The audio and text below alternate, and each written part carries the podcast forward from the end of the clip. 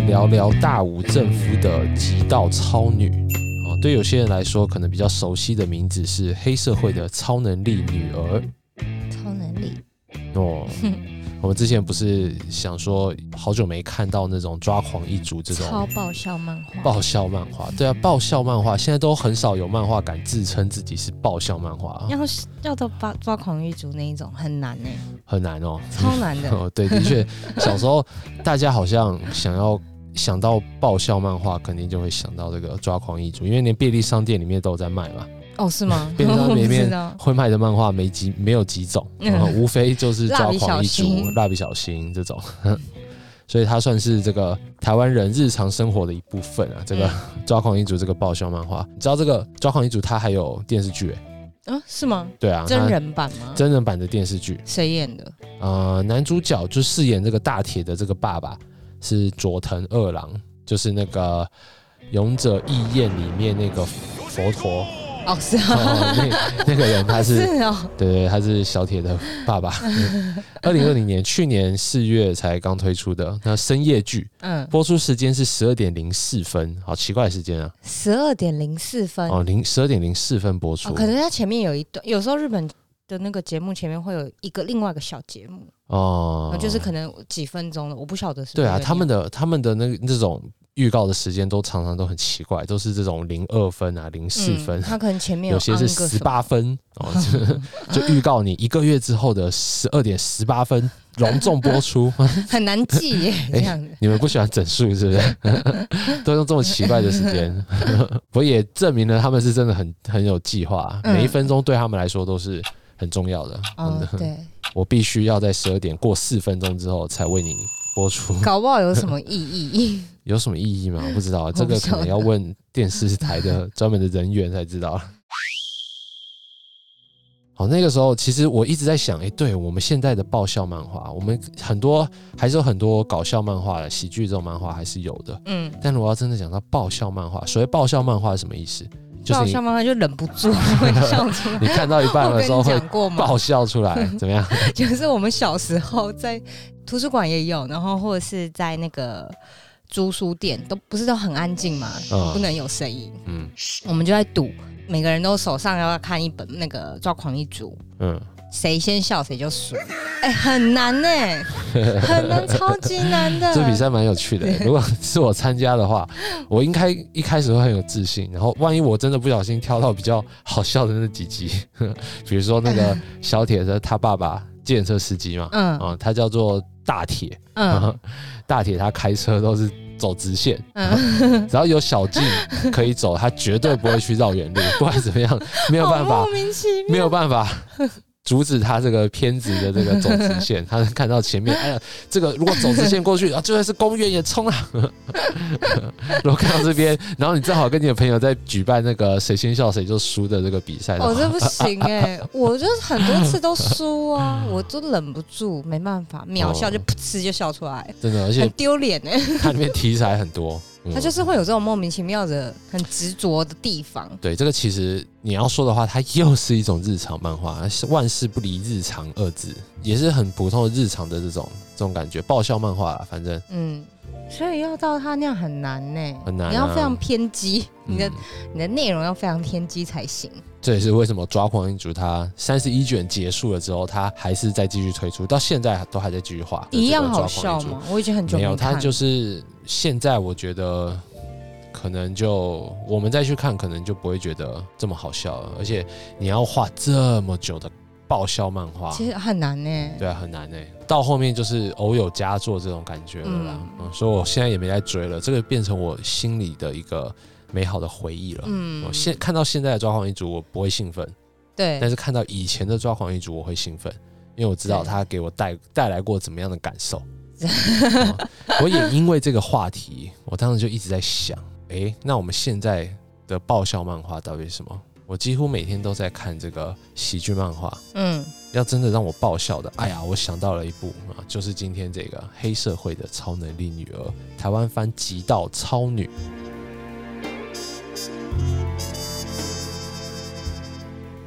这个作者叫做大武正夫，呃，这个《极道超女》啊，是他的第一部长篇连载。他之前前面几乎都是画短篇，而且这个作者很神秘，我查不到他的太详细的东西，哦，几乎是没有什么。他之前画什么你也不知道。他之前画了很多短片，我看过他之前画的很多短片，甚至他哦之前有出过一个短片集，就是收录了他这些之前画的那些短片。哦，嗯名光听名字的话都非常有趣，比如说什么为消防奉献一生嗯啊，或者晚餐杀最后的晚餐杀人事件，嗯或者什么失策 battery 这嗯，你光听名字的话就觉得，哎、好像在讲一个很有趣的有什么故事 对对，有什么猫腻的这种这种感觉。《极道超女》其实一开始也是大武政府的其中一篇短片，但她在这么多篇短片当中，她的这个《极道超女》的这篇短片回响最好。我觉得他很适合给那个小孩看欸。就你你说这个《极道超女》吗？嗯，因为那个小孩子应该也可以吧，因为它里面没有什么太如果是我小孩，我希望他我希望他很早很早就看这一部。啊？因为我觉得它里头有一就是呃，它里头讲到一些就是好孩子是什么样子的，不是不是不是，不是吗？它里头有一些很邪恶的梗，是小孩子应该要知道，就大人世界的那种，比如说，就比如说那个呃。多咪那个那个小童，哎，小童他不是在那个 bar 工作之前嘛？bar 的那个女老板狮子哦，哦，狮子他不是就是拿出那个他的照片，就说威胁他要在这里工作嘛？嗯，那我们一起把这些证据把它删掉吧。一二三就删掉，然后两个同时删掉的时候，他就笑了。三老头果断的就啊，太好了，一起删吧，对对对耶，对我删了。然后那个狮子说：“好好啊，你这个涉世未深的小鬼头，我我家里面早就已经备份在电脑里面了。”没，错，他们的确是都一起删了，但没想到有备份。三老童他是一个好，我们如果没有看过这篇漫画的听众小伙伴的话，我们跟大家说一下这个故事的大纲好了。这个故事一开始啊，就我们今天讲的这个《极道超女》这篇漫画，嗯一开始讲的其实是一个黑道。年轻的单身贵族黑道，他叫做新田义史哦，但我们就叫他新田了。嗯，他家里面突然有一天出现了一颗不知道哪来的一颗铁蛋，真的是字面意义上面的一颗铁蛋啊，就是穿着一颗盔甲，然后真人大小的一颗蛋，嗯很明显是未来的高科技的什么产品。然后这颗蛋上面有个圆圆的脸，就是小童。然后他看到的时候，哎，这什么东西？哎呀，应该是眼花了。算了，去睡觉吧。然后那个蛋上面这个脸也是默默的看着他，就这样子去睡觉，然后就呆呆的在客厅里面待了一晚没有，晚。他叫他，他有叫他帮他打开了。没有，隔天早上出来的时候，他才跟那个说：“哎、那边那个，你过来帮我按一下背后的按钮，我要出来。”想不到你真的一个晚上都不理我啊！然后这个，哎、我的幻觉，那个新田说，我的幻觉竟然说话了。他说：“姑且听一下，然后按一下之后，出现一个，砰，那个铁蛋一个很帅的一个动画，嗯。嗯，就缩成一个小红球，嗯。嗯，啊，明显未来的高科技的什么东西，一个少女。嗯，啊，这个少女自我介绍说，我的名字叫做雏，有雏鸟的这个雏，对，哦日文的名字叫做 Hina，我们就叫她小雏。小初，这个单身贵族的黑社会新田呢，嗯他就问这个小厨：“你从哪个地方来的？”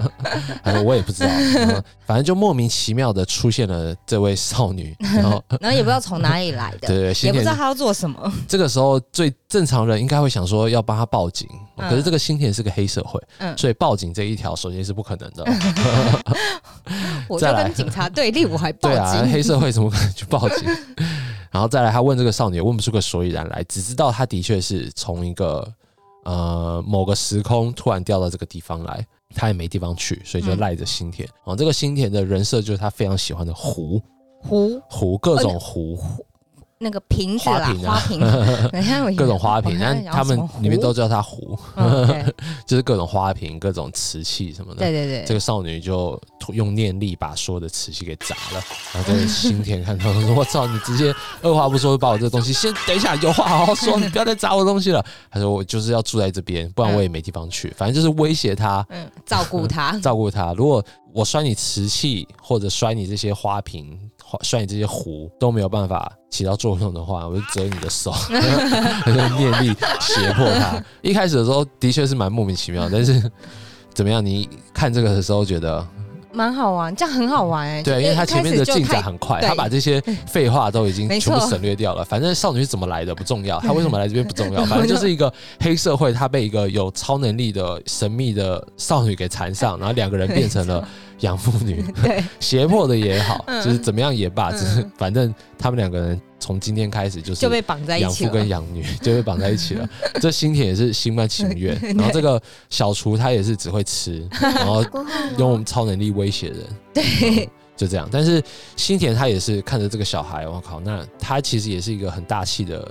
也不能说大气，他其实其实就是一个，他他会来当黑社会，就是因为他想要赚钱嘛。他也的确是赚到不少钱，嗯过着不错的单身的生活，所以多养一个少女对他来说并不是什么很大的负担。没错比，较麻烦的是，他就不能跟女人玩了，然后他的壶不能跟女人玩不。能跟女人玩，他嗯之前的这些单身的美好的平静的黑社会生活就被这个 少女给毁了。然后接下来的漫画就是讲述这这两个人的周围生活发生的事情。首先，这是一个黑社会的年轻男人养育有超能力的女儿的故事。嗯，嗯，好，我们今天的节目当中，我们也会找寻一下这个漫画的定义究竟是如何。它的像比如说我们定义就是人性的成长。人性的成长，对，但我的意思是说，像比如说刚刚这个抓狂一族，我们可以说抓狂一族是爆笑漫画，嗯但，是这一部漫画，你要说它是爆笑漫画吗？嗯没有到很，爆笑。没有到很爆笑，但的确会让你，的确会让你爆笑，呃，嗯的确会让你爆对，笑，有有嗯很多的点可以噗嗤笑。但你要说它是温馨的亲情的漫画吗？有一点这个成分，而且有时候比重蛮大的。对该感动的时候还是会有一点感动的。嗯嗯但它又不完全不是，对吧？它这嗯感动的这个亲情这个要素只是其中一点而已。嗯，对，没有下的很重，也有友情在里头。所以今天我们的这个节目也会慢慢的去探索一下这个《极道超女》它究竟是怎么样的一个漫画，看有没有办法为这个漫画下个定义，把它归类。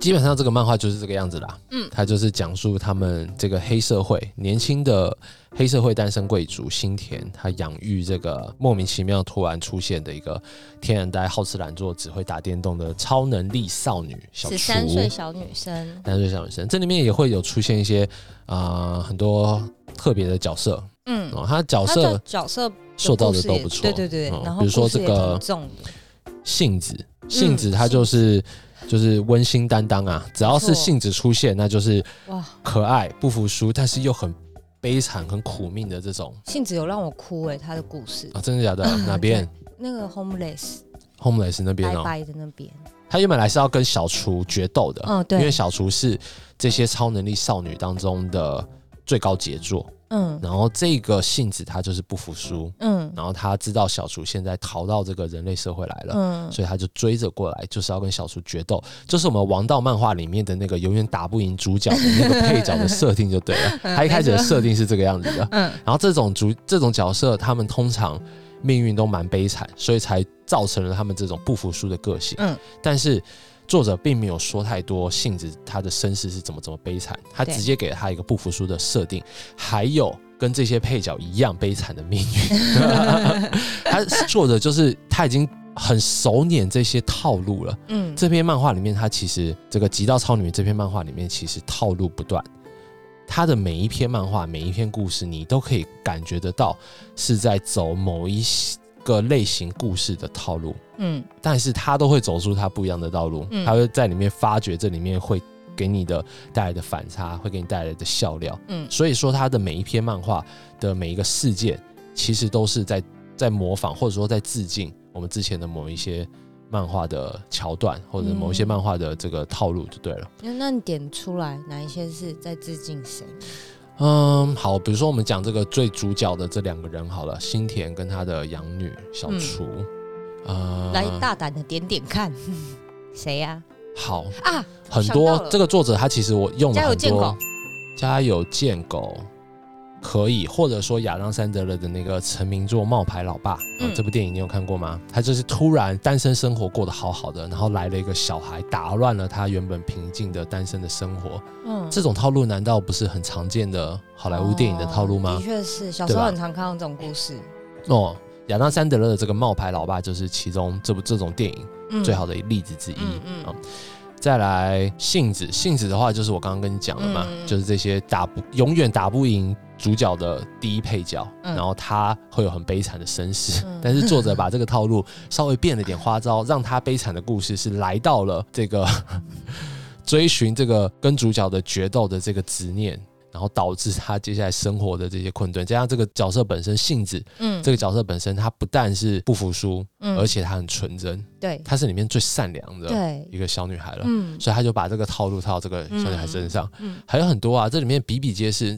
不仅是这些角色，你这些每一段的他的这些故事，其实都是在某一些故事的套路里面有很多轻易的看得出来的。比如说里面他这个新田义史，他最后把这个小厨他做过来的那个铁蛋的那颗球啊，嗯红色的那颗按下去就可以变成太空舱，把他们送回去的那颗球丢掉了，丢掉了，因为 因为他被困在里面 困了一晚他想说，哎、这颗球是当时小厨过来的那颗球，按一下，呃，结果就被关在铁蛋里面哎呀笑，，我知道我的按钮在背后，小厨你可不可以过来帮我按一下？然后小厨他就跟第一集的时候一样冷冷，对没错，看着那颗铁蛋，然后就走上房间门关上去，然后一夜就这样子过了。小厨的意思就是说，哎呦，我一我第一集的时候也是这样被扔在客厅放了一晚。小厨他抓到机会，他是不会跟你多说第二句废话，他直接接就上，直接就关上门，冷冷的给你看。这中间表达出来的这个韵味，这个 超好笑。我也觉得他们也没做什么这是我第一次笑出来的地方。哦，新田他其实就是不小心误触了这个，他也是很认真，他没有要搞笑的意思，然后他就被关在那边，看到小厨过来，哎，太好了，快来救我！小厨看了一眼，关上房门就走，然后我们自己就会去想到，哎，第一话的时候就是这样。然后小厨他的确是抓到机会要整这个新田，他是不会客气的，嗯因为他新田对他来说就是一个饭桶的，呃就是提供给他饭的一个好人。嗯就在我们这么想的时候，我在第一次看这篇漫画的时候，我也是看到这个前面感觉很好笑、嗯。很轻松、很嗯。很无厘头这种感觉。但我后来第一话的时候，我就看到这个漫画不太对劲的地方，嗯。是这个小厨，嗯。他突然说：“奇怪，新田明明是个大人，怎么都不会命令我。”他自己默默说了这句话，漫画里面其实节奏很快就带过去了。对对对，但我第一次看到这个漫画，看到这边的时候，我就哇，这个漫画有深度，嗯不简单第一次提到他的背景，因为他让我脑袋里面突然，就像我刚刚说的，他走过了很多故事的套路，嗯。我想起来那些故事，嗯。我知道他现在这边这一句话要给我带来的套路感嗯。是什么。嗯。但是这个套路感让我能够一下子好像了解了小厨这个角色的各种方方面面，我可以知道他之前一定是被各种大人利用来利用去，就只是因为他这么简单的一句台词。奇怪，新田明明是个大人，怎么都不命令我？对，哦，他最后也直接跟新田讲了这句话了。他没有像其他漫画一样躲躲藏藏的，嗯什么？因为小厨就是这样的一个人，有话直说。他直接就跟新田问了：“对你为什么都命令我做事情对，？”新田他想了一下，哎呀，他也跟我们读者一样，哦，这家伙以前一定是被利用来利用去了。毕竟他这么小就这么强，嗯因为新田这时候也尝到甜头了嘛。他带他去那个去森林里面，直接碾平了一个森林，一夜之间建了好多木材嘛。他见识到这个小厨的能力有多么嗯值钱，多么好用了。小厨也问他说：“哎呀，你刚刚露出的这个嘴脸，就是之前那些大人叫我做事情的时候的嘴脸。嗯这个才是我最熟悉的大人的嗯样子。为什么你之前都不命令我做事情呢？但是星野他直接就甚至有点生气的跟这个小厨说：“你在说什么呢？这不是理所当然的吗？”嗯哦，甚至这个小厨他后来为了感谢这个新田，他知道这个新田他们帮派正在跟另外一个帮派有斗争，所以他是直接主动的出马。新田跟他说：“你不需要这个样子做的，我这是大人的事情，你小孩不要管。”可是小厨他也只是笑笑，然后说：“因为你是个好人，跟你在一起很开心，这是我嗯主动愿意帮你的。嗯所以他就进去直接碾把嗯那对方的这个黑社会那个堂堂口直接给端了。对，从此新田就有一个新的绰号，对对对对对，新田就得到了一个武斗派新田的绰号，江湖上都是在传说，哇操，新田这个一个晚上一个人卢川主的新田，他竟然一个人就把这个人家的一个堂口给端了，哇，太厉害了！而且这下手之狠，每个人都直接解散了一个对方的一个堂口，就很厉害，嗯，很强，超强，很强很强。然后我们也在这个时候知道了，哎呀，这又是另外一个套路。我们以为是冒牌老爸的套路，不是，是麒麟王的套路。就是靠着冥冥之中的这个大家不知道的力量，然后称霸天下的这种感觉，啊，的确的确，就是不是男主角自己的力量，嗯，是他得到了一个一种帮助，大家不知，但大家以为是男主角自己的力量啊，这不就是麒麟王里面的这种套路感吗？嗯，对吧？我们都可以知道，都可以想得出来，但是他给我们带来的这种老套的故事，嗯，全新的感受。哦，好漫画你不看吗？然后后面这个新田他就带这个小厨去吃他最喜欢的鲑鱼子嗯冻饭，嗯，哦，高级的最高级的那种餐厅。他们一开始带这个小厨去的是那种会转的旋转餐厅。嗯，对，小厨第一次知道了这个东西叫做鲑鱼子嗯，哦，我最喜欢的就是鲑鱼子。我最不喜欢的就是鲑鱼子，你说你本人吗我？本人我不是每次都给你吗？哦，对啊，但是小厨他最喜欢的就是鲑鱼子啊。嗯这个鲑鱼子从头到尾贯穿到这个，从头 贯穿到这个鲑鱼子也是一个套路。谁的套路？鲑鱼子这个套路，这还用说？小叮当的铜锣烧啊，哦哦，齐木南雄的咖啡冻啊，哦，这这很明显了吧？嗯，对吧？这总是要给这些角色设定一点什么他喜欢的这那个东西。这就不是套路了，这个什么哦不是套路？这个超级套路，好不好？不是套路的，不是这个作者就没有在就是不是致敬谁的那种感觉。不是对，很多漫画都是要做这个的，但是这种元素已经变成了，嗯，就是一个公式，对，它就是一个公式。你要说套路，其实就是公式。对啊，对啊，嗯，作者就是套用了这些公式，但他也知道自己套用了这些公式，所以他一直在开这些公式的玩笑。嗯，他就是一直 就像我说的这个，是呃各种套路全新感受啊。哦嗯，，虽然说是各种套路，但是却是全新感受 的。确是，他就是要在这种套路感上面给你做不一样的，嗯给你带来不一样的感受。那所以我们刚刚讲到，我们讲回这个杏子这个角色。嗯。哦，这个这个角色本身的出场啊，或者他的设定，说真的都没有让人很惊艳。真正让人惊艳的是发生在他身上的这个故事。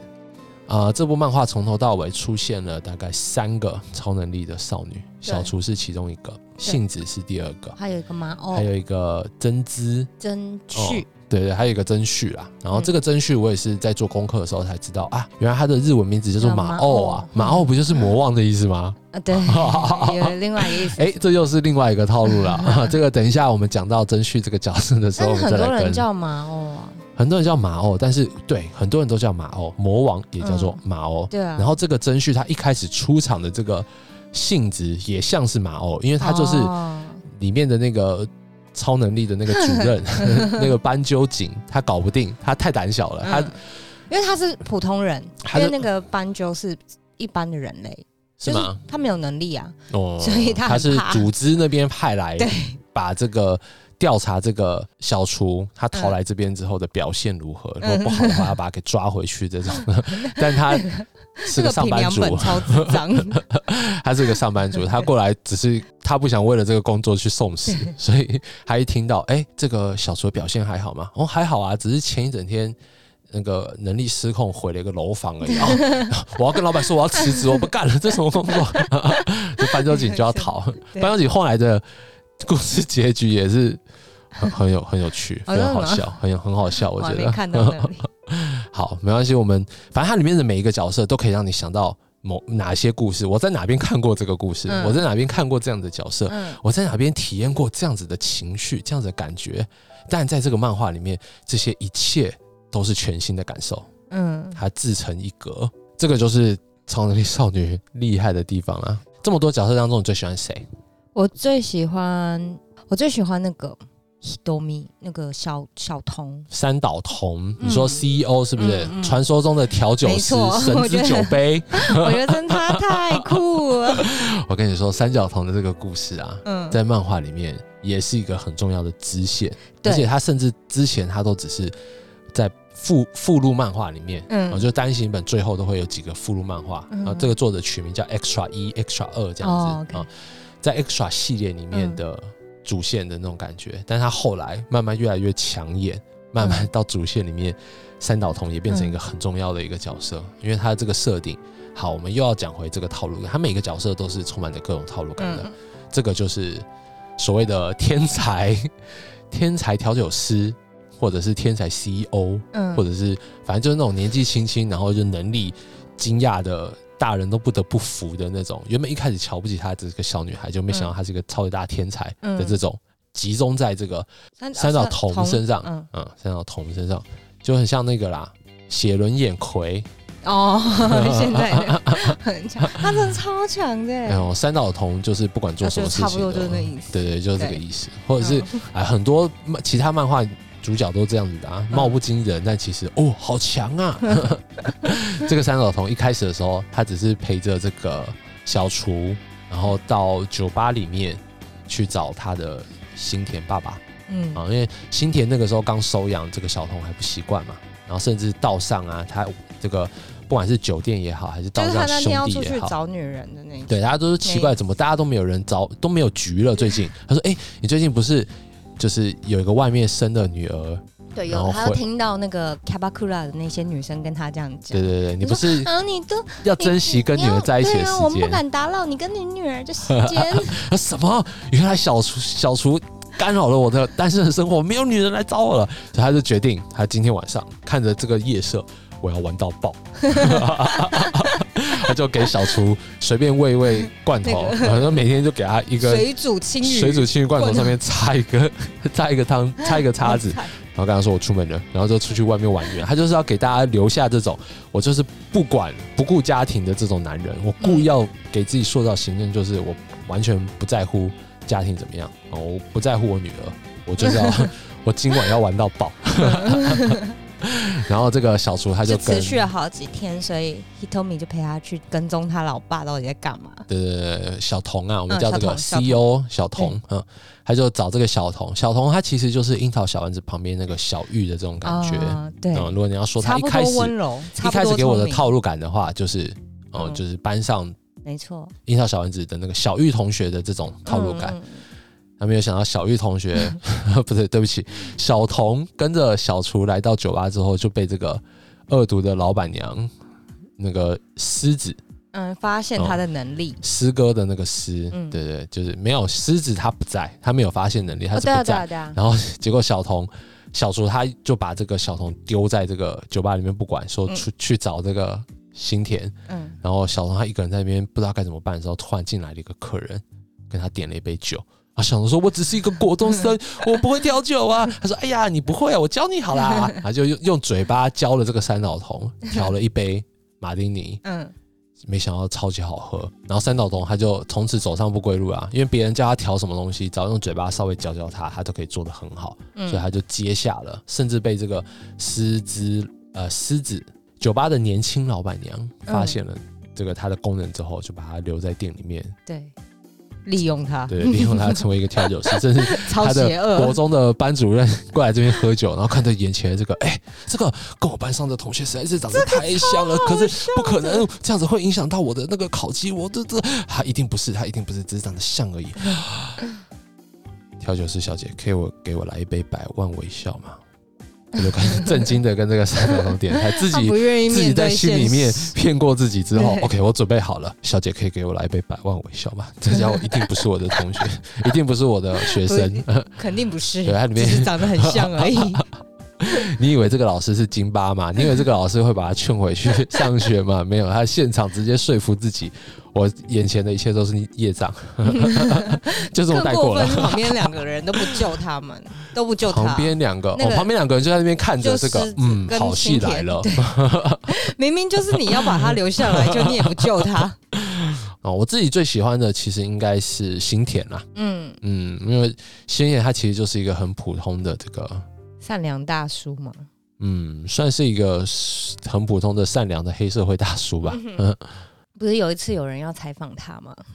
你说哦，我很喜欢采访的电视台的那一篇哦，啊新田的那个嗯前前期的故事当中，我觉得最亮眼的其中一篇故事，就是新田他被电视台采访的那一段。嗯有电视台的一个导播，他想要做一期有关黑社会的节目，他就找上了这个新田，因为他知道这个新田听说是武斗派，就是江湖上有传，闻，一个人竟然端掉了对方一整个组，嗯太神奇了！这个现在还有这种这么这么英勇的侠义人士，然后所以电视台就来采访了，想要看一看这个人到底是怎么样。结果发现新田是一个非常普通的大叔，甚至有点善良对，啊、所以他们就觉得这样下去不行，然后就用电视台的这个捏造新闻的这个本事，把前面我们。那一篇那一篇漫画前面都是很日常的新田的各种生活，我们都嗯觉得没什么，没什么，没什么。但是到后面的这个故事后半段的时候，这些没什么、没什么、没什么，都变成了电视台他们移花接木、无中生有的材料，就变得有什么有什么有什么。我就觉得这中间的这个反差，嗯。哦，这个讲故事的这个方式，哎，很有趣，而且嗯。很高超哦。就发现，哎，没错，而且呼应到我们现在那个现实生活中的电视台，的确，我们也听到很多这种电视台如何如何的捏造事实，就为了新闻不择手段什么的。嗯。但他有表现出里面的这个导播，他其实是有业绩的压力，嗯。他其实是 一个喜欢说大话的人，嗯。然后他大话说出去之后都回不了头，他自己把自己逼逼成这个样子的。前期的确最喜欢的就是那个电视台过来采访新田那一段的故事嗯啊，我觉得非常巧妙。然后里面登场的第三位超能力少女，就是我们刚刚说的这个马欧。嗯这个马欧一开始的时候是那个斑鸠警啊，就是那个超能力组织那边派来调查小厨的那位业务人员哦是哦，哦，他嗯他因为觉得自己没有办法搞定小厨，所以他才召唤了这个曾旭从那个地方来。结果没想到曾旭来的时候是降落在南岛南边的一个 小海岛上面，然后他那个红球也是滚到了那个海水里面，嗯然后就不能用了，嗯所以他也回不去，他也没办法联络到其他人。所以他马上第一秒钟，那个红球真的很烂欸那个红球根本他妈设计有问题，好不好？没有一个红球可以把他们带回去的，每个都是要么沾到海水，然后或者泡到水，这不就是我们现在手机的下场吗？或者是撞到那些什么东西，嗯对吧？嗯这么重要的东西，超你稍微怎么样的？哎，这个说不定也是作者埋下去的其中一个公式之一。哦，应该是对吧？他在那个岛上，一秒钟就马上陷入了这个 荒岛求生模式，这个不需要我提是什么那个吧？而且他荒岛模式模式第一天他就他妈做了一个两颗椰子球，然后把这个取名叫小厨，这个取名叫杏子，因为他太寂寞了，我需要有人跟我聊天。你想到了哪一篇啊？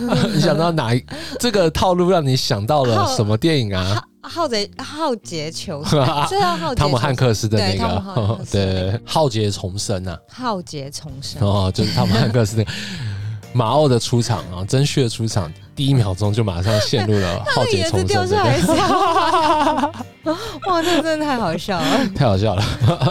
而且我后面知道了，我我是到的昨天我才知道这个真旭的日文的名字叫做马奥，嗯，因为他是被这个班导就召唤过来的啊。哦，然后大家一开始的时候，作者在介绍的时候，他在这个漫画前面介绍的时候，他就说这个女生的名字是马欧，是什么什么什么。嗯，然后，所以在那一格的作为读者的感情是：哦，难道要出现对打的主线了吗？哦但到下一批下一格开始，他就进入了荒岛求生模式，你就知道这中间的反差。作者他就是为了他光是一个第三位超能力少女的这个名字，嗯他又埋下了一个公式，然后又马上在他的那一篇漫画马奥出场的那个漫画的前面，马上就推翻了这个公式。嗯所以他一直不断的套用这些公式，一直不断的推翻这些公式，一直想办法在这些公式里面找到新的笑点。嗯，哦，蛮厉害的害的。嗯你仔细去分析，仔细去想了之后，才知就真的都是我看过吗？不，我没看过，我好像看过，但我没看不一过样。的 椰子掉下来呀，套上去那一瞬间真的太好笑。哪边 就是椰子，因为它原本是在吃鱼吧，啊？吃鱼，然后突然吃吃吃，好像有一颗他就用超能力，过着很悠哉的各种荒岛求生的，我就心想，很你又很辛苦啊你这么厉害？你有很辛苦啊？你不你钻木起火不是去？你钻木起火的那个速度比他妈机器还快，嗯，你现在就火就起来了。然后那个鱼它都不用钓，它直接从房子也是直接 房子直接起一下就起来了，然后在那边说自己过得很辛苦，没有啊？你他妈荒岛求生的电影看太多了，想要体验一下吧你？你说他椰子掉下来什么？我有点忘了。他就是在吃鱼吃吃吃，一开始他就觉得好可怜哦，也是掉下来，然后他下一秒他就把那个草草草裙舞上面那个那个叶子吧，嗯还是什么的把那个盖盖到那个椰子上面，嗯他就马上就成型了。然后嗯，你就知道他要做什么，对对对，他就知道，马上说：“哎，Wilson，没错，我就给你取名，你叫杏子，那这个叫小猪。重点是这个马奥的 Wilson 真的会说话的哦，哦对，配音员是有出来 这一集是有工作的哦。虽然说杏子跟小厨的配音员没出现，呃，本人没出现，但他们的配音员那一集还是有工作的，因为椰子是真的会说话的。我我从头到尾都超想吐他槽，为什么你这么厉害，你为什么不直接到日本去？就蠢啊就！然后他后来就，因为他就死脑筋，这个嗯马奥他其实就是少一根筋的这种感觉，很单纯啊。这些超能力少女，她们都是没有什么社会经验，嗯，他们有个共同点就是没有社会经验，对然后在某一方面都非常的纯真，纯真到不可思议。对像那个小厨，他就是呃非常纯真的废。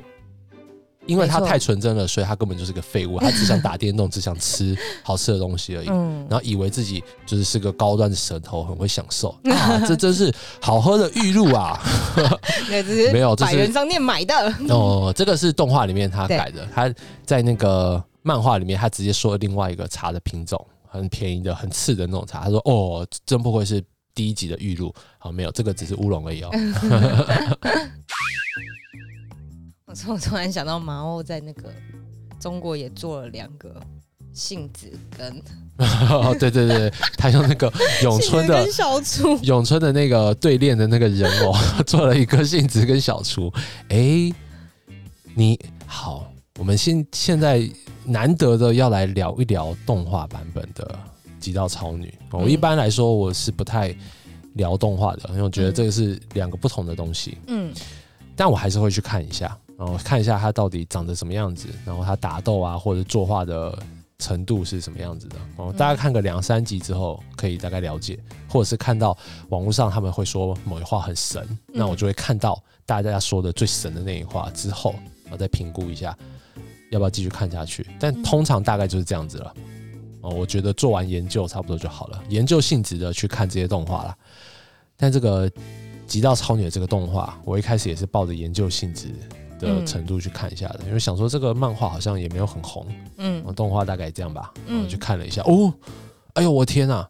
虽然说我动画看的不多，但是我嗯。一眼就看得出来，哇，它的作画质量不太一样哦，不是特别华丽，嗯。但是我就觉得哎、很精细，看起来很舒服味，嗯嗯没错。而，且重点是对于我这个漫画党来说，哎、我很满意耶，因为他画的也是真的是把原作的作画提升了一个档次，对的那种感觉。因为我一看看那时候，我一看的时候，我就马上说，哎，画的比漫画好哎，那个时候我有点不太服气啊，我那时候是不是就是跟你说哪有这个？嗯，嗯好啦，好像是哎、真的耶好像哦，怎么会？通常动画都会有一点看得出来，这个是动画公而且他那个司或者什么。蓝色头发蓝的真漂亮，哦，没错，它的这些配色，我觉得哦哦，我我很少这么推荐，但是这个动画版本的《极道超女》，我蛮推荐的，嗯看起来真的是是很有气质，嗯，而且我后来去研究了一下这个动画版本的《极道超女》啊，动画不错，尤其是这个片头曲，我们看到小厨他从头到尾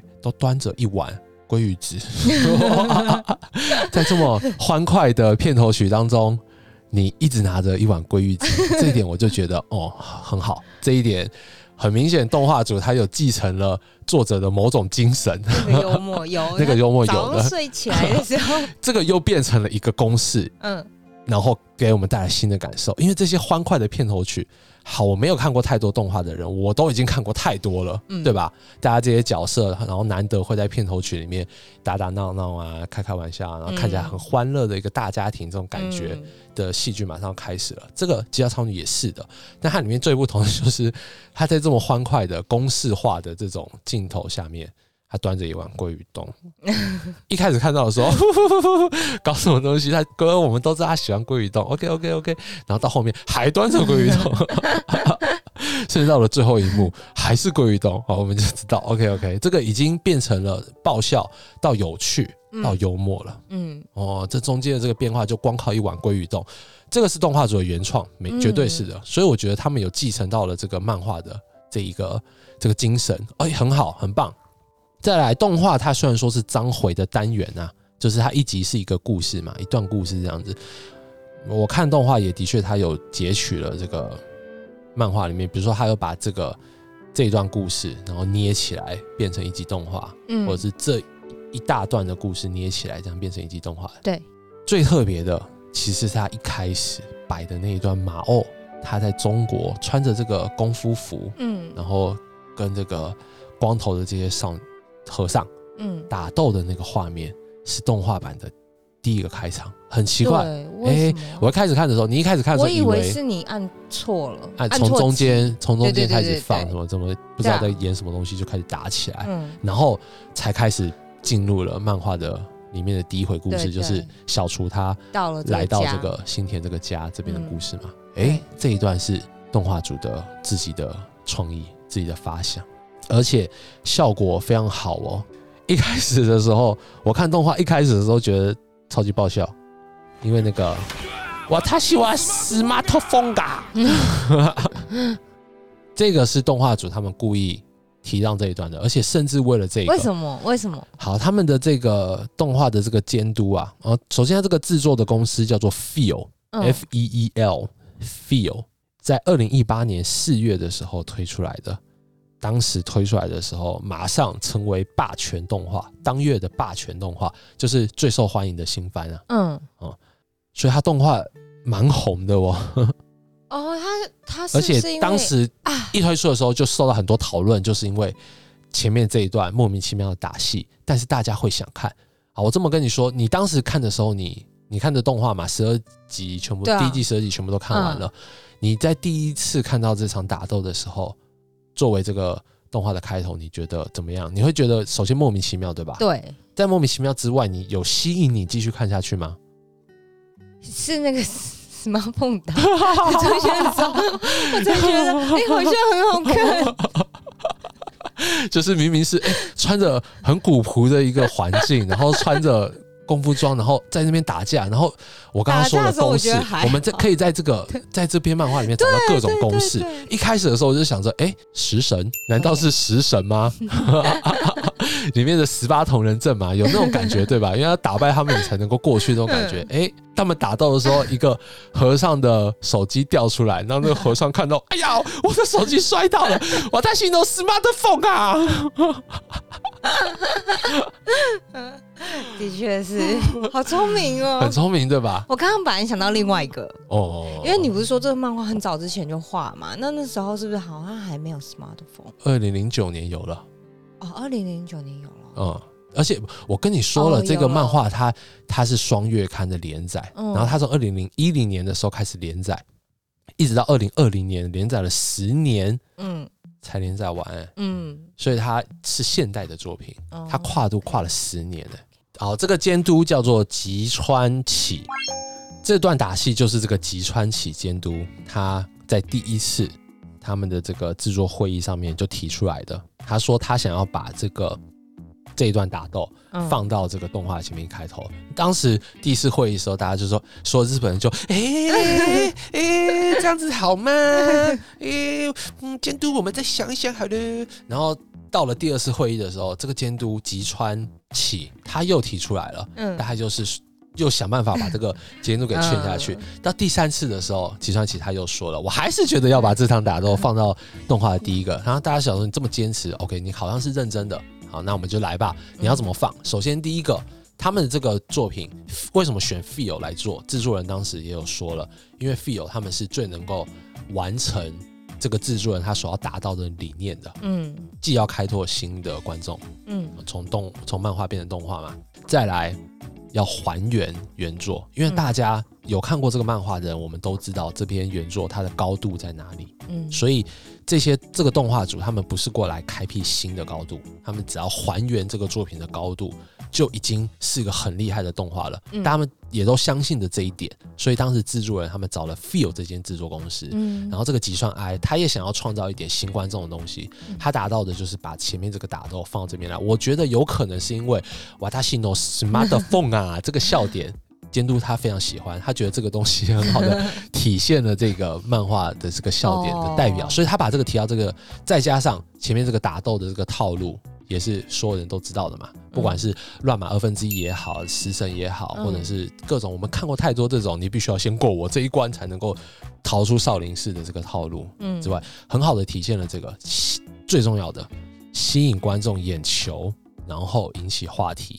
嗯。因为你会觉得很莫名其妙，但是你那一边你看到了小厨跟杏子做成那个假人的那个 Wilson 的那个嗯。进阶版，嗯。然后再加上他们的台词，就各种有趣的事情在那个打斗里面，甚至是动画组的功力、他们的分镜，然后果然引起了极大的讨论。当时、嗯。大家这个作为漫画的第一集，因为首先这个漫画它本身原作的高度就很厉害了嘛，嗯。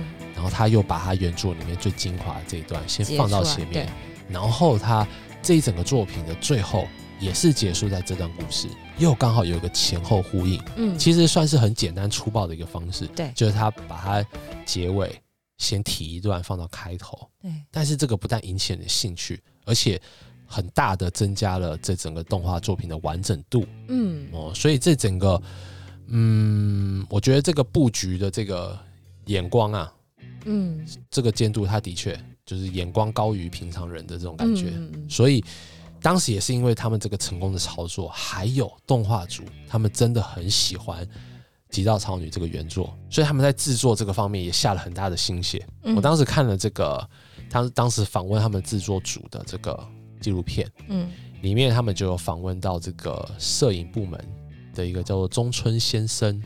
中。哦，他就是这个动画摄影部门的老大啦。嗯这个动画摄影的这个中村先生，他就有特别提到啊，他们对这部漫画的细节还有光影的变换要求非常的多。你如果仔细去看这个《极大超女》他们这部动画里面的光影的话，嗯就讲每一次片尾嗯亮出来的那个，就是新田跟小厨走在灯红酒绿的这个街头，准备要回家的那个景象，后面的那个光影啊，就很漂亮。而且他说，嗯当你看到这种光影的时候，希望大家多留意一下这部动画里面的这些城市的夜景的色彩也好啊，什么这些什么也好，随时随地都是在变化的，嗯因为他们在这上面下了很大的苦功。嗯还有他们人物的这个描写，尤其是这个演绎的部分，角色演绎的这个部分。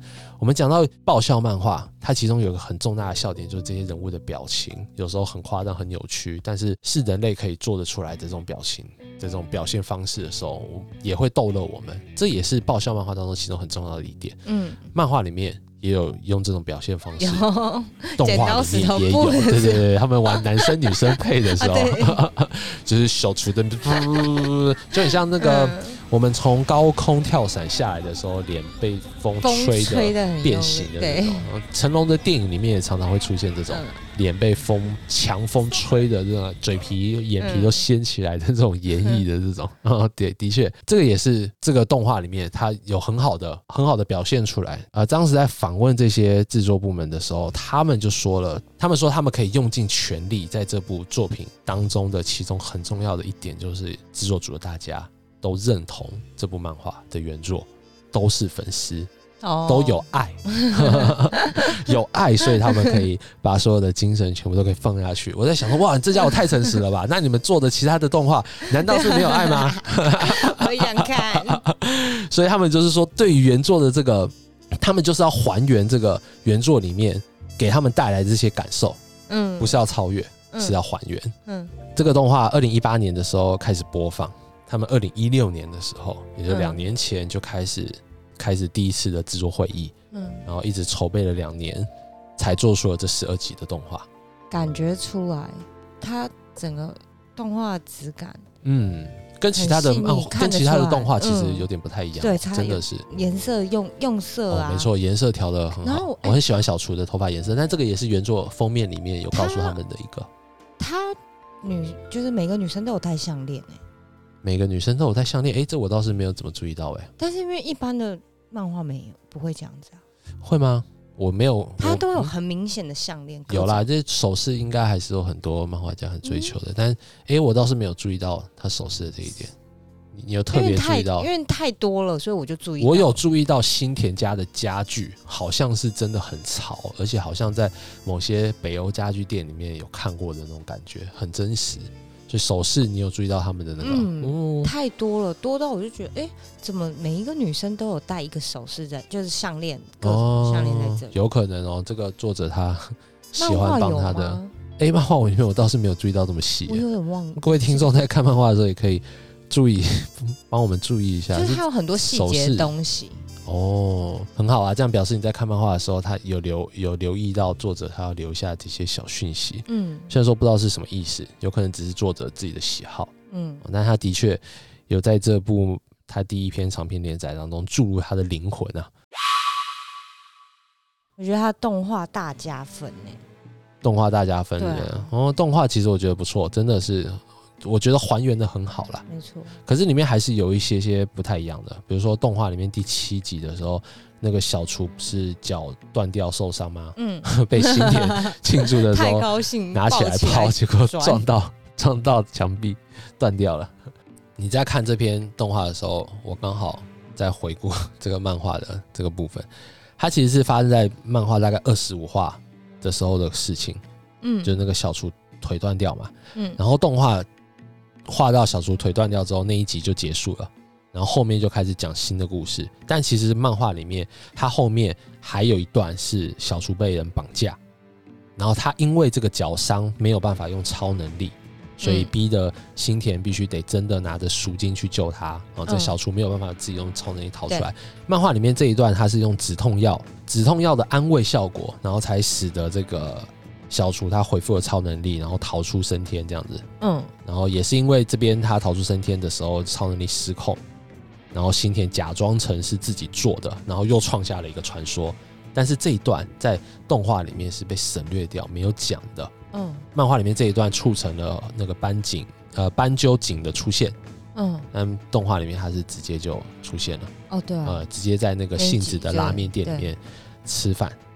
这个就是漫画跟动画的不同啊，因为动画它里面只取用动画组他们就是觉得有趣的地方，但这部作品真正有趣的地方，在漫画里面其实你可以看到的是更多的。也许你就是挑选的那个人，而不是嗯动画组帮你挑选好了之后制作成成品给你的。嗯所以，如果你要更全面的去欣赏作者的这些笑点的话，漫画里面有更多，因为动画里面省略掉了很多了。其实嗯，他们已经帮你挑选出来，然后重新制作成张回事的故事，或者是那个第八集的时候，不是有一个马美，他的那个同学看到了这个小厨在用超能力，哦对，哦，然后他就过去，哦，啊，我觉得那一集很厉害，那集很厉害吗？结束的很厉害，那一集，哦，对，那一集就是马美，他自以为自己也有了超能力嘛。我觉得他很狠，这作者很消狠对对对对，他就让这个马美默默的关上门就走，留下一片尴尬。这个漫画里面常常这个样子，留下一片尴尬。这个尴很尴尬就是笑点，看。很适合小孩子。我觉得早点让小孩知道这一些有各种 哦，成人的面貌。他如果在看到这么疯疯癫癫的同学，他就会觉得有趣，而不会觉得害怕了。之类的，这种感觉让他们早点见识一下世面。有可能，有可能。但在你知道，就这一段故事啊，这个马美她一开始问这个小厨，你是不是有超能力？嗯，然后小厨看着他，这个妈妈以为自己要死了，他就马上跪下来，然后发现跪下来还不够，然后就整个人趴趴在地上，他跟对不起，请原谅我，我我说什么组织有关组织的事情是我自己随便乱瞎想的，你不要用你的超能超能力杀了我。这一段其实，在漫画里面有被一个老师看到。但是那个老师他看到的时候也很惊讶，说：“嗯，我不会是看到了欺负人的现场吧？嗯但他们会不会是在玩？然后就这个老师他也是在旁边这样子自己说服自己，然后最后没有上前阻止。嗯其实漫画里面常常有这些比较深刻、比较阴暗的东西，嗯，比较不适合小孩子看的东西，不会被动画给省略掉了。哦，对，大人的丑恶，嗯自己在那边自己给自己找借口，也许真的是被欺负呢。虽然说我们读者有上帝视角，知道他们只是这个马美太胆小了，他以为小说杀了他，所以在那边。但老师他在旁边看到，然后他自己说服自己，作者把它变成了一个笑点。嗯，我们的确看的时候会，就是心有戚戚焉的感觉，就是委婉的一笑，嗯，就我们就知道这个老师，哎呀，也是个熟辣，自己在那边嗯自己说服自己，说不定真的是欺负你，怎么不那个？他如果真的上去就不有趣了，嗯。就变金巴老师那种套路了，嗯。不有趣了，他就只在那边说服，所以这个东西是作者的一种讽刺的手法，嗯。有趣的确会让我们会心一笑对，但你之后再去想一想的时候，那个老师难道就是你想要成为的那种大人吗？的那种预言的这种感觉，是不是很适合也有小孩的看？然后很直接的教育方式，如果是的话，这个。对，的确是。反正不管怎么样，其实我们这个频道里面，我有提到的这些漫画，最后都会变成我们终极书柜上的其中一部分收藏。嗯。嗯，到时候我一定也会买《极道超女》的这十九卷，嗯。全十九卷，现在已经完结了。嗯，动画真的重新排列的非常好，这个对他们有很用心的，就是我跟你说了嘛，这个制作组的人他们都想要达成的就是还原出原作的这个高度，因为大家嗯。都有爱。是一部用爱完成的一部动画作品，然后我们也的确看得出来，作为我们我们读者也是有爱的，我们可以感，受到这份共鸣。它里头其实有讲到，哎，嗯，他就是那个我喜欢那个小童，他最后不是变成变成 CEO 吗？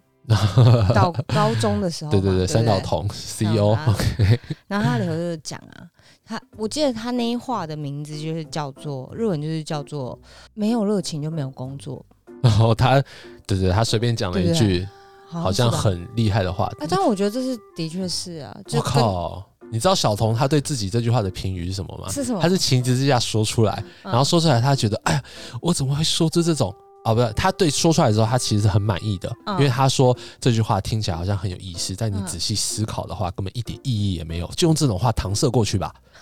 然后没想到这句话就变成了整个公司的指标，甚至他爸爸嗯成为了这个公司的其中一员之后，对对对回家反而跟他说：“你知道我们公司的 CEO 有多么伟大吗？”他说：“呃，他说工作最重要的是热情。”然后小童听到了，呵呵呵，你们 CEO 真是个伟大的人呐、那我觉得他就决定要把这自己是这家公司 CEO 的这个秘密带到坟墓里头去。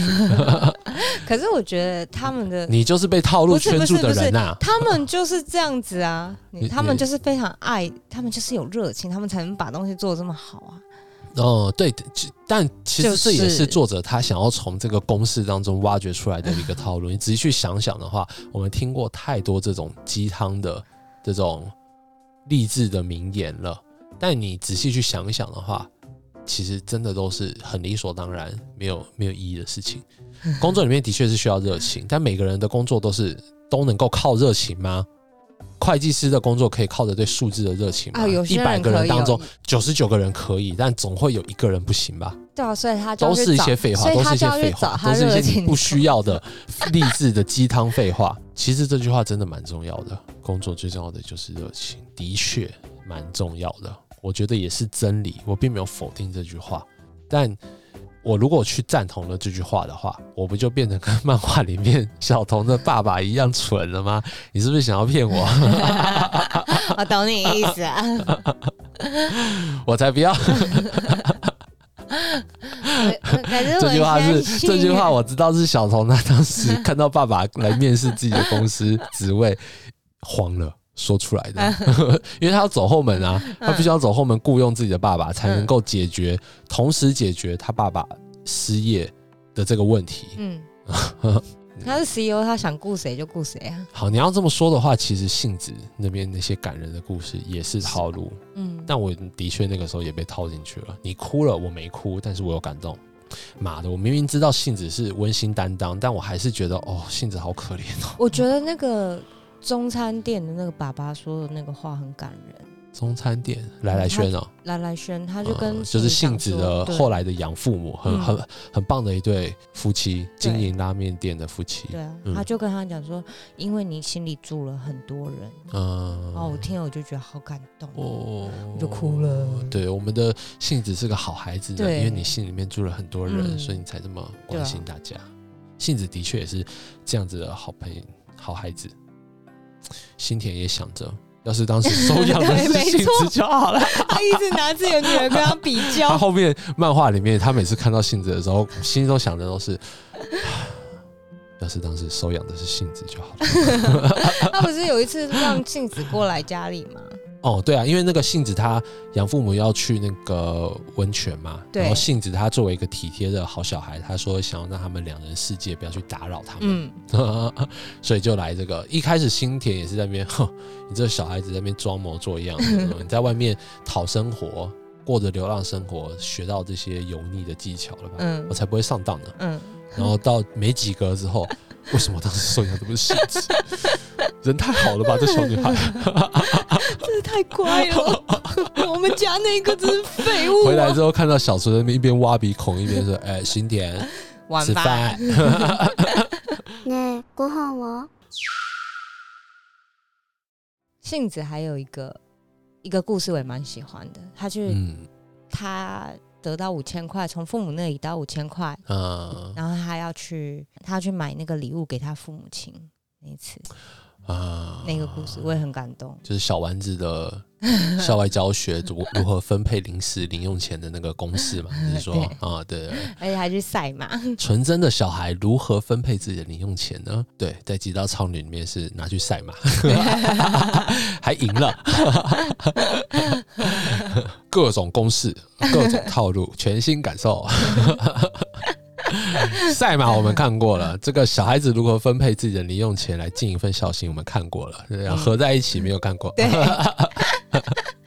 对他们去赛马，你喜欢那段故事？我好喜欢那段啊。哦，那段故事是那个新田的小弟带着这个小童嗯，跟杏子一起去遇赛马，因为他小童他原本陪杏子去买礼物嘛，嗯要给他的养父母，对，然后他们不知道挑什么，钱又不够，嗯。然后性子在那边分配来分配去，想要给自己爸妈好一点的东西，对然后就是因为他爸妈常常会肩颈酸痛，酸痛所以想要送那种按摩器，嗯局部的那种脖子上面那种按摩器，但店员给他们推荐更贵的，嗯他买不起，又想要给更好的，碰到了新田小弟，哎呀，我有一个好妙招，适合你们这种年轻人赚钱哦，然后就带他们来到了赛马场，来来来，你随便选一个，那我就选这一只好了，哦，这一只是大冷门哎、选中的话压五百块钱，我九十倍，嗯哦，结果他们就去压，哎、结果没想到那匹马真的中了。啊、嗯反正就买了那匹马，然后就没想到就大爆冷门，嗯尝到了这个马票的这我跟你说，跟我一模 一样。真的哦嗯，而且他应该，如果他是东京的话，应该跟我去同一个地方。哦，大井进马场吗？不是不是不是，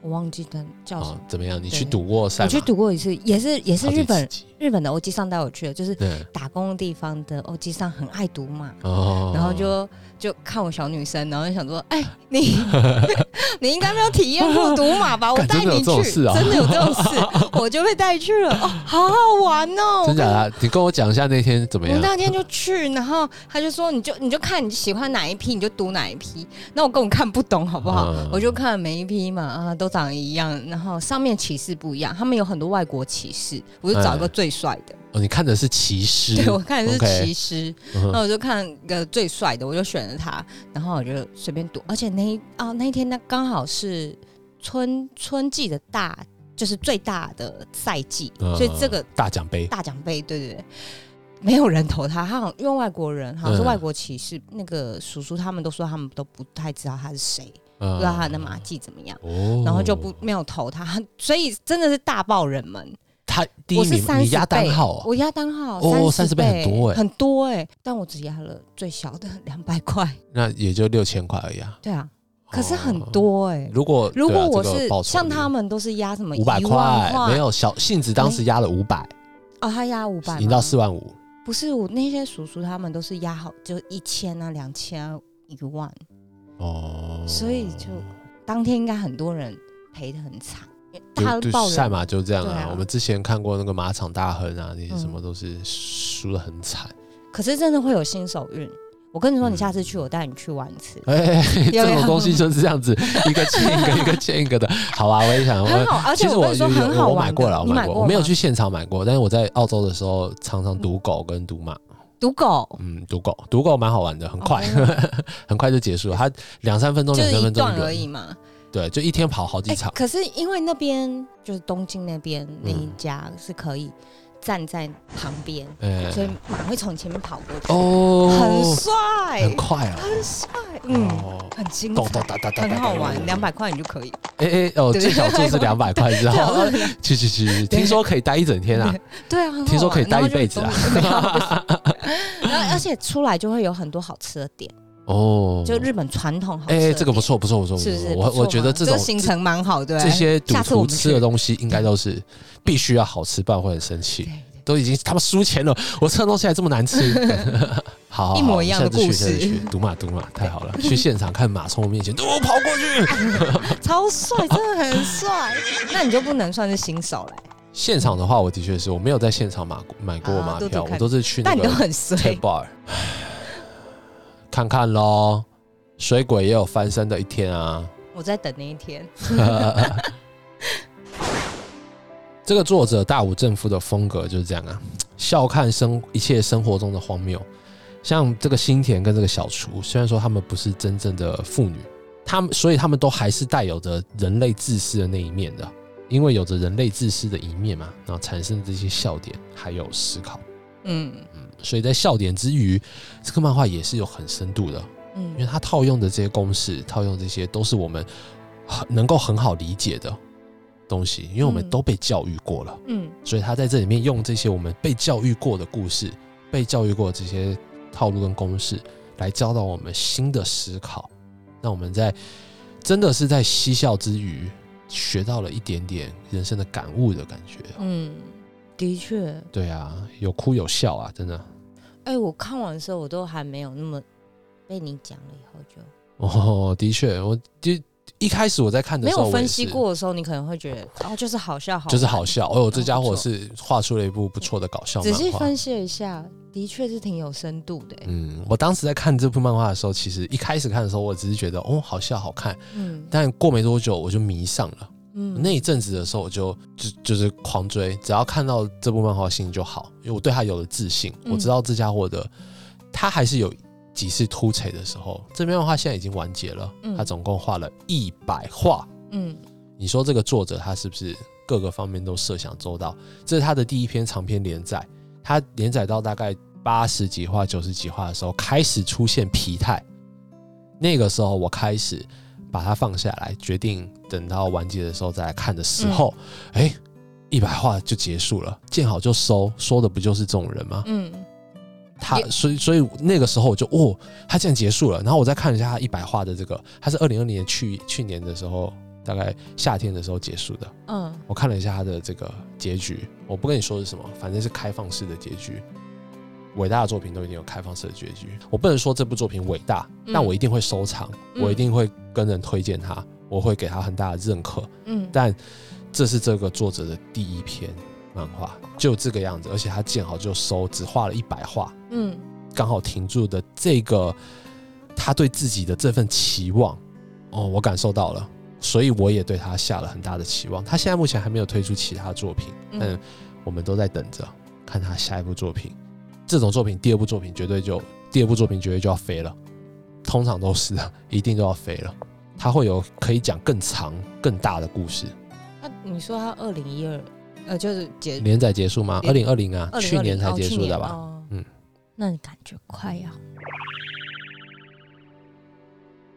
但在那之前呢，他画的这些短片当中，其实就可以看得出来这个作者的他的风格是怎么样的。因为他前面的短片真的都节奏很快，嗯跟他的《极道草女》一样，嗯哦，所以这个快节奏是他追求他讲故事的特色之一。嗯还有很白痴，真的就是在一片严肃之中很白痴的那种感觉。所以这个作者他创作的这个原则，创作的这个风格，他其实很早就已经给自己确定下来了。嗯我今天要给大家分享一个他其中一个短片，叫做《为消防奉献一生》。好，什么退学？一个热血的男教师对着眼前的学生喊道：“那名学生丧气地说，我现在这样，还是退学找点工作比较好吧。”热血的男老师眼神一沉，给了学生狠狠的一巴掌，甚至把学生给揍飞出去。小混蛋，你不是想要成为消防员吗？那不是你的梦想吗？学生倒在地上，不知道是求饶还是忏悔，哭着跟老师说：“老师，对不起，你不要再打了。”以上是这个漫画《为消防奉献一生》的第一页。从第二页开始，一看就知道几年过去了。这个学生真的成为了一个消防员，突然来火警任务了。当当当当当，所有的消防员划着那个消防员那个滑杆跳下去，嗯男主角也跳下去了，但他失败了，一屁股跌在地上，嗯赶快跑去穿衣服。穿衣服的时候还跌倒，好不容易穿起来跑出去的时候，同事们的消防车已经走远了，他嗯只好自己跑步追上去。到了现场，队长叫他把水管拿过来，他把水管抽出来之后，也被水管卡住，绑成一团，甚至滚到队长的面前，跟队长说：“呃，让你久等了。”队长叫这个笨蛋消防员的名字，这也是嗯我们第一次知道这个男生叫啥，博元。博元就很无奈的跑过来，队长就揍了他一拳，就像第一页那个老师揍这个学生这个博元一样，这个博元又被揍飞了。嗯队长说道：“博元，你这个白痴！我们的工作攸关人的性命，你在这里半桶水，搞什么乱？你还是辞职吧！”博元大叫：“我不辞职！”队长，你知道吗？我小时候发生火灾的时候，只有我一个人获救，我家人都去世了。那个时候把我救出来的那个消防员一样，我想要成为那样子的消防员。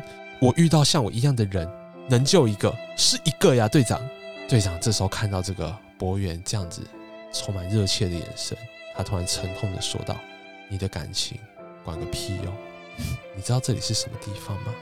旁边围观的路人看到，他们心里面想着：你们火还救不救了？拜托你们去救火好不好啊？但是这个队长还是继续说着：我培养人才的原则只有一个，那就是斯巴达式，非常辛苦的。你要是跟不上的话，就会被淘汰。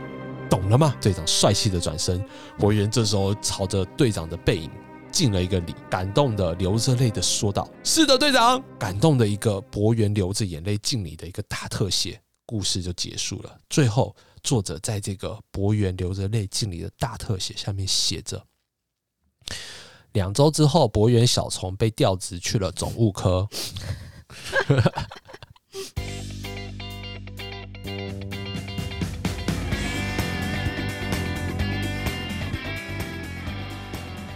以上就是这个大武正夫他之前画的一个短片，叫做《为消防奉献一生》，怎么样？很有他的风格吧？我觉得他只是把现实画出来。然后加上了一些白痴的注解，曾经一时的这种热血冷却了之后，对，就只有生活了。没错，的那种感觉。对对对，这个作者哇，这个短片我当时看的时候，我也是哎，爆笑漫画。嗯 当我看懂的那一瞬间，那零点零一秒，我就哦，原来如此啊！总务科不就是打杂吗？果然，而且他一开始的时候又是套路公式，对吧？热血男教师说：“你想要退学，你这家伙成为消防员不是你的梦想吗？”我们知道了，不要去强迫人家干这种他不适合的事情啊！他被调去总务科了呀，老板。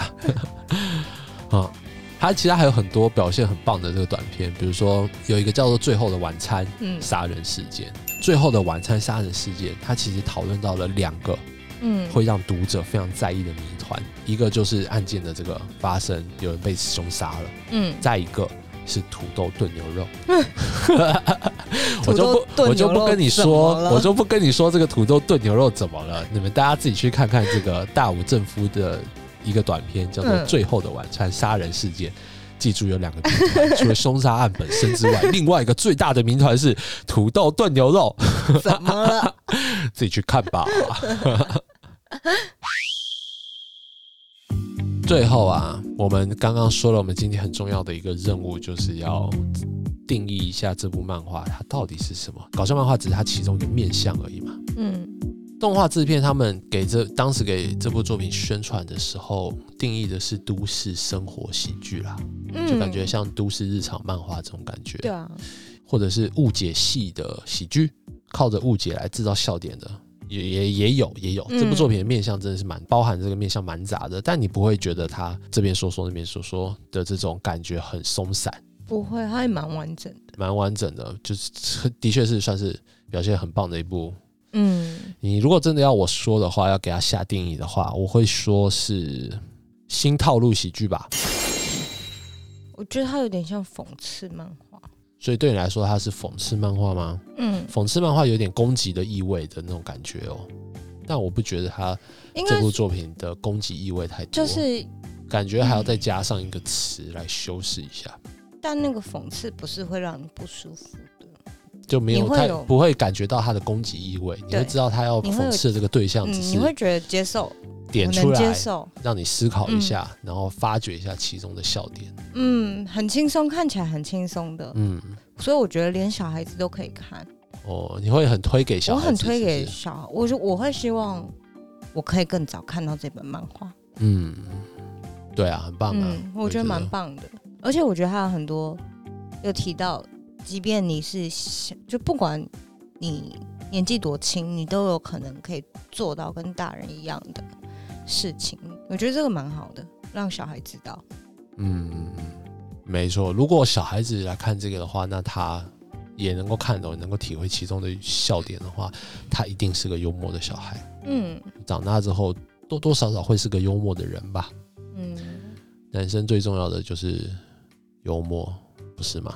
对啊，嗯幽默很重要，幽默很重要。如果要我创造一个完美的男人的话，幽默这个没错。条件我一定会加我。爸也是跟我讲说，他说人最重要就是要有幽默感。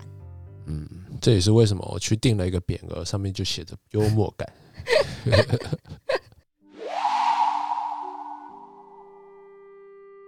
好啦，我们今天的节目大概就这个样子喽。我啊、今天推荐的这个《极道超女》啊、又称黑社会的超能力女儿，推荐大家去看一下，非常推荐。非常推荐。嗯，早点早看早好。